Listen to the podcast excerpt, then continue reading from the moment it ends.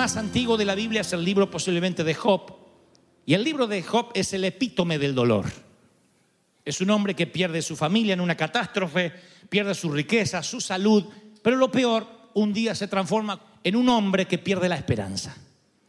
Él no está confinado en una silla de ruedas, ni está conectado a sueros intravenosos, pero sí tiene lepra. Sus amigos lo maldicen, su esposa le dice, maldice a tu Dios y muérete. Se queda absolutamente solo y aislado del mundo, derrotado.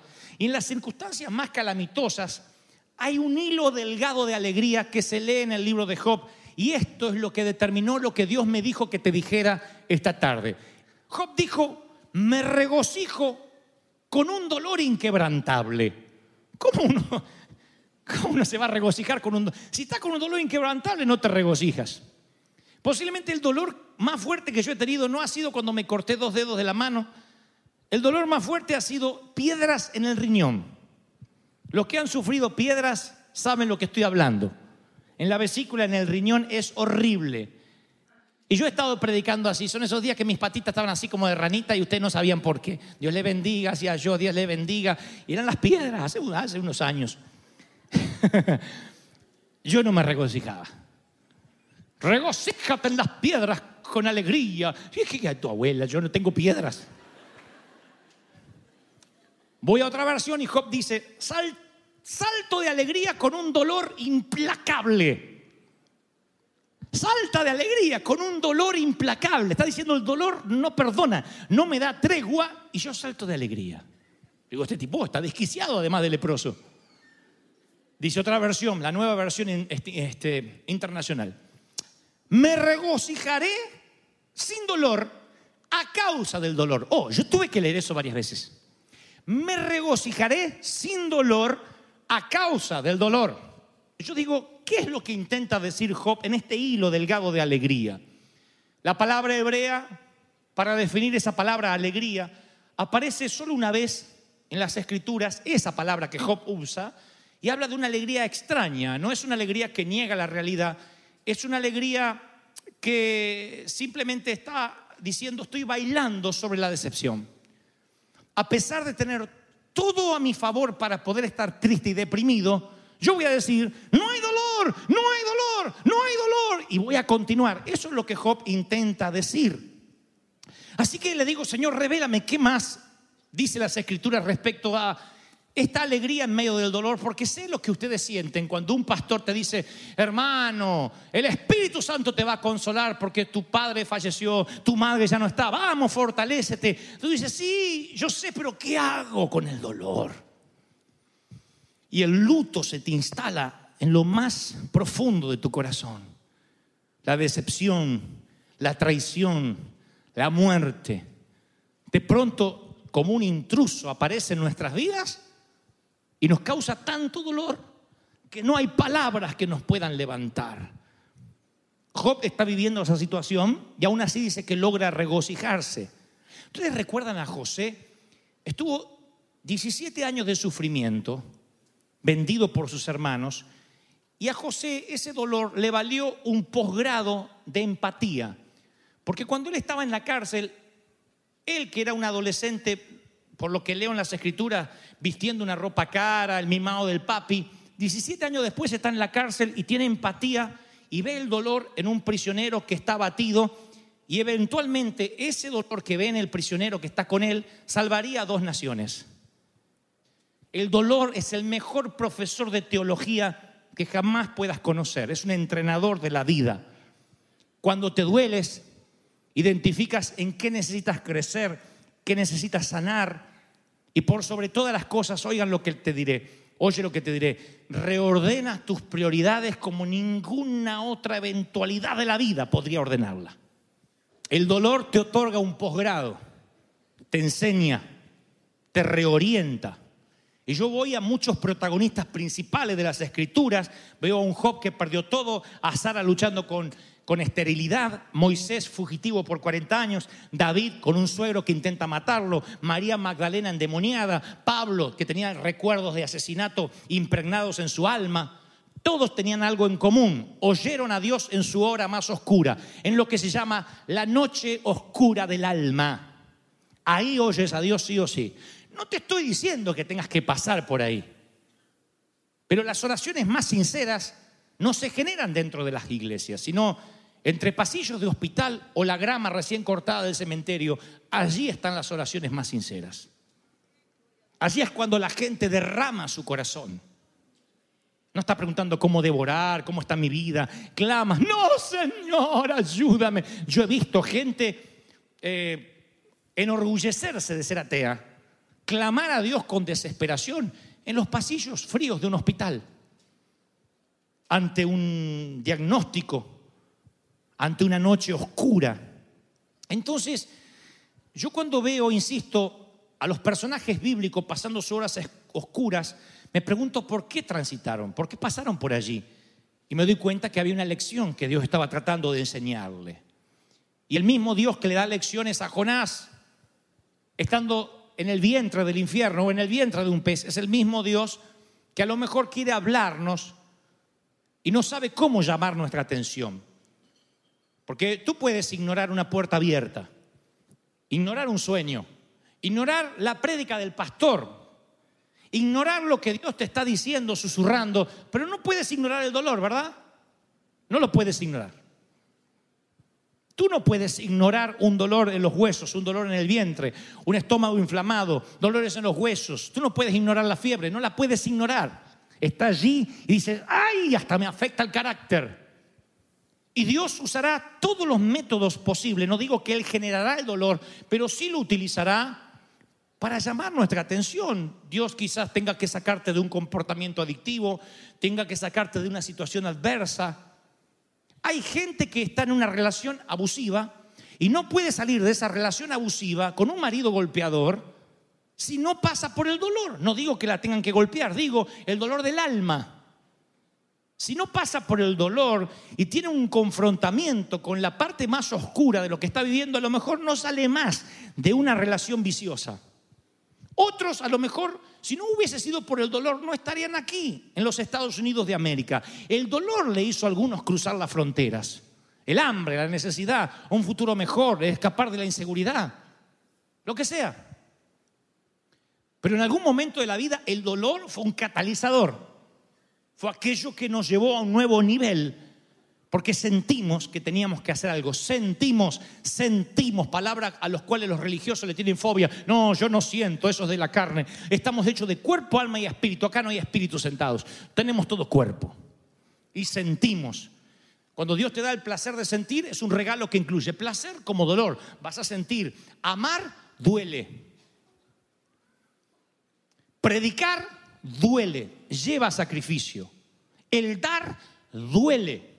Hay muchas cosas que duele. ¿Quién nos dijo que la vida no duele? La vida duele, crecer duele, el bullying duele. Yo muchas veces he dicho, Señor, hazme de un carácter más fuerte, haz que pueda soportar. ¿Qué hace Dios? Manda más gente que me ataque. Para que me haga fuerte. Si tú le dices al Señor, Señor, ayúdame a sanar mi estima, va a mandarte gente que te haga bullying, aunque tengas 30, 40 años que te ignore, que te dé vuelta la cara, que te insulte, que hable mal de ti, porque tú lo pediste, hazme fuerte. Y para que Dios te haga fuerte, no te quita la adversidad, la aumenta. Entonces, tu manera para resistir y que tu carácter se empiece a formar en Dios es justamente catalizándola a través del dolor. No se habla mucho esto en las congregaciones porque pensamos que esto afloja a la gente, la desinfla. Yo pienso diametralmente opuesto, yo pienso que alienta, porque ahora mismo estás pensando, yo pensé que era el único menso que sufría, pero mira todos los que hay acá conmigo, incluyendo a Dante. Todo el mundo ha sufrido, todo el mundo le duele y se puede salir adelante. Alguien tiene que decir, ese es mi Dios. Aleluya. El versículo más corto, uno de los más cortos de las escrituras es Jesús lloró. Así que yo veo un Cristo familiarizado con el dolor. Ahora, he aquí lo que yo quiero transmitirte de parte de Dios. Pablo, dice el apóstol, yo he aprendido a contentarme.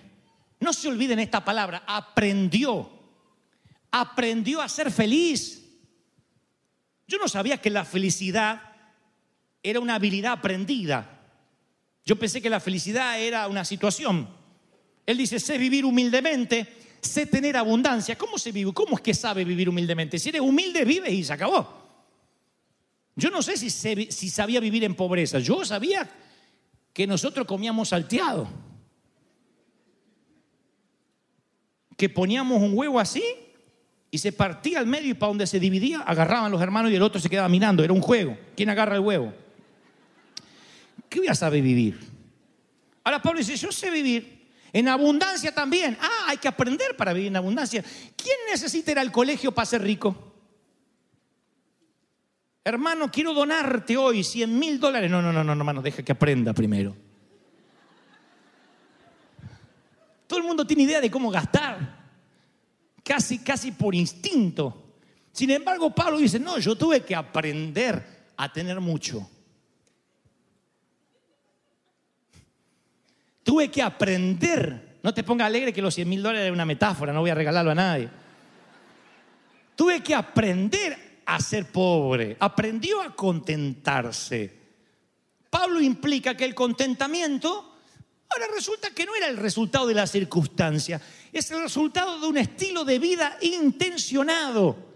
Ahí es cuando vuelvo a Job y entiendo, en el medio del dolor me regocijaré sin dolor. Ah, a propósito me voy a reír aunque no tenga ganas y parezca estreñido de vientre así.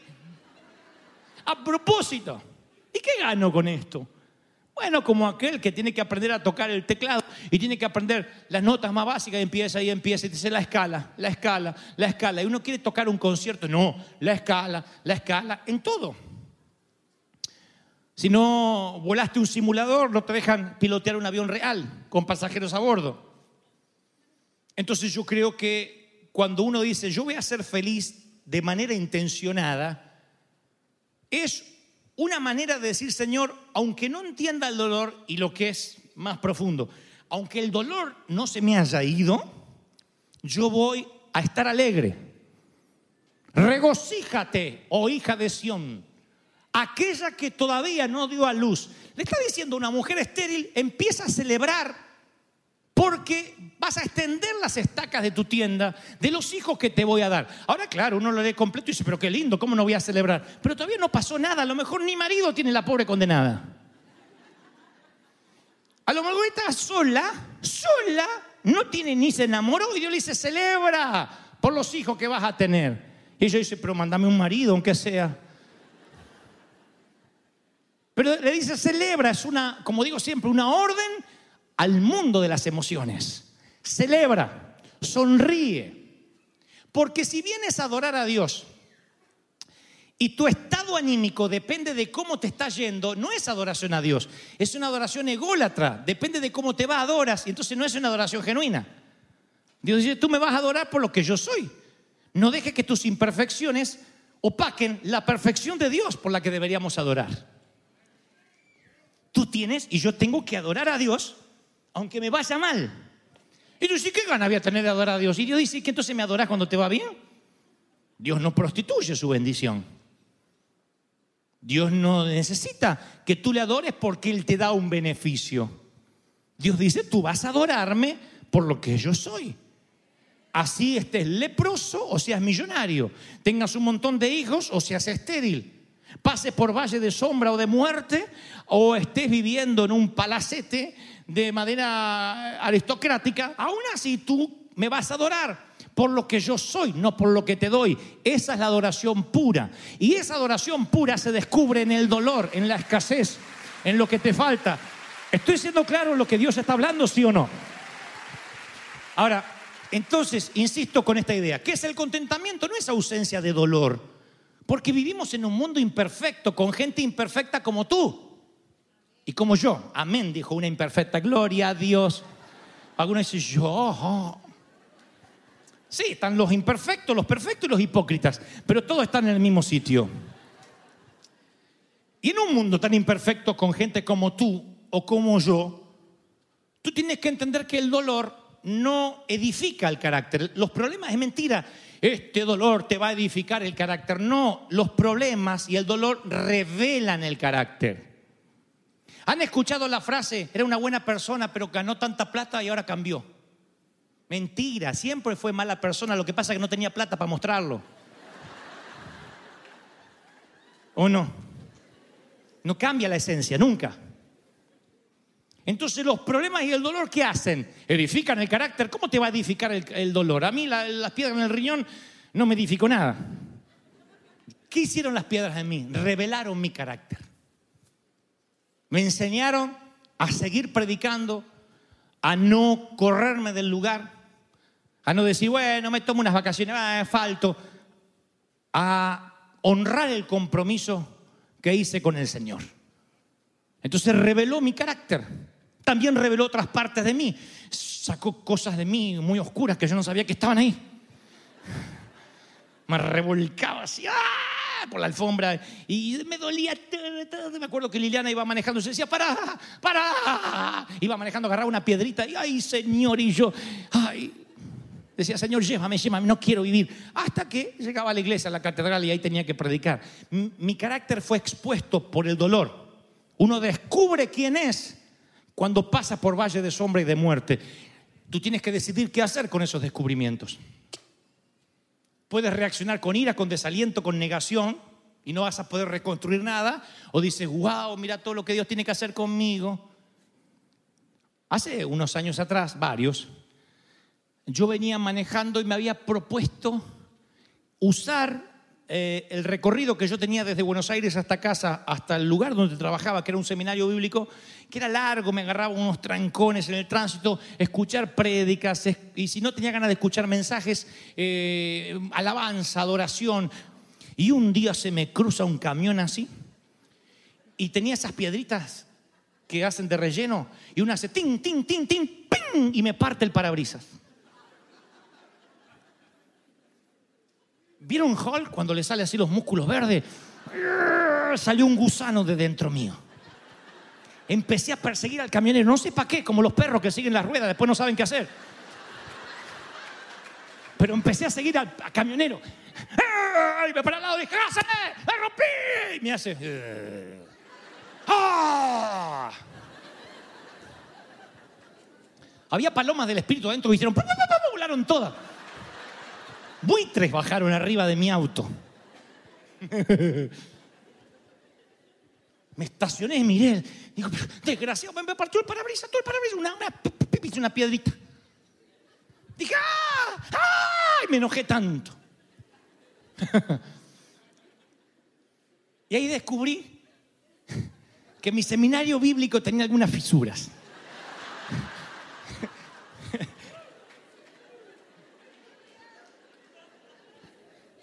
¿Cuándo se revela el carácter? En situaciones extremas.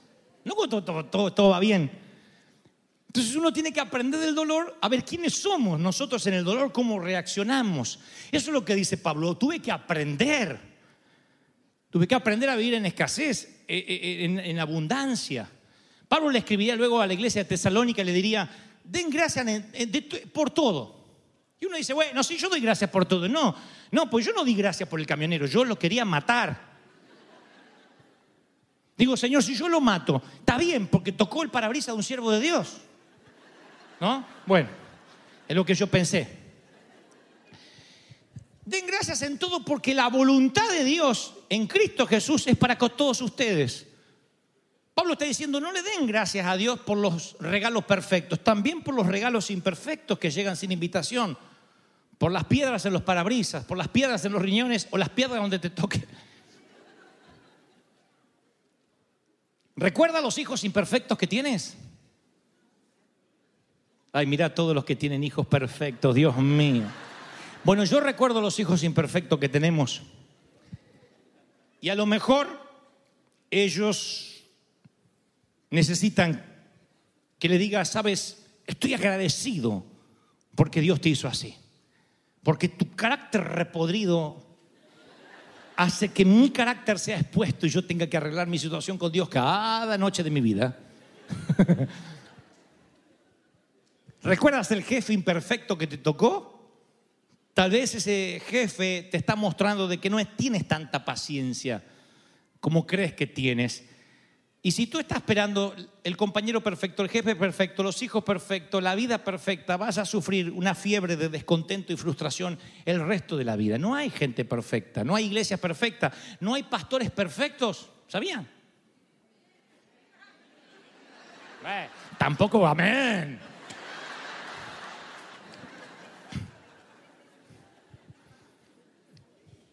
La felicidad y el contentamiento es una actitud de vida y Pablo dijo, tú tienes que alegrarte por todo. Y tú dices, bueno, pero Pablo, Pablo no sabe el matrimonio en el que estoy.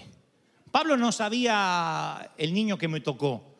Pablo no sabe que yo paso por dolores crónicos. ¿Qué sabe Pablo de mi sufrimiento? Todo lo que Pablo escribió posiblemente lo hizo entre cadenas. Eran los tiempos que él tenía de, de, de, sosiego para decir voy a escribir cartas porque no me queda otra cosa. Estoy preso y en cadenas. Pablo no era un aristócrata que se iba a una cabaña frente al océano a escribir un libro, ¿eh?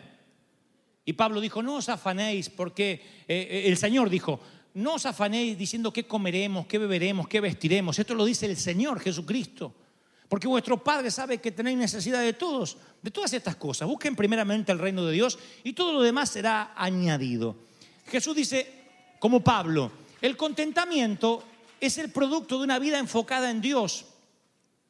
Cuando te enfocas en Dios, tú puedes estar en cadenas, pasándola mal, pero tú dices, con lo mucho, con lo poco, yo voy a aprender a alegrarme. Pero si tu gozo está regulado por tu cuenta bancaria, eres tan pobre y tan miserable que lo único que podrás amasar es una fortuna.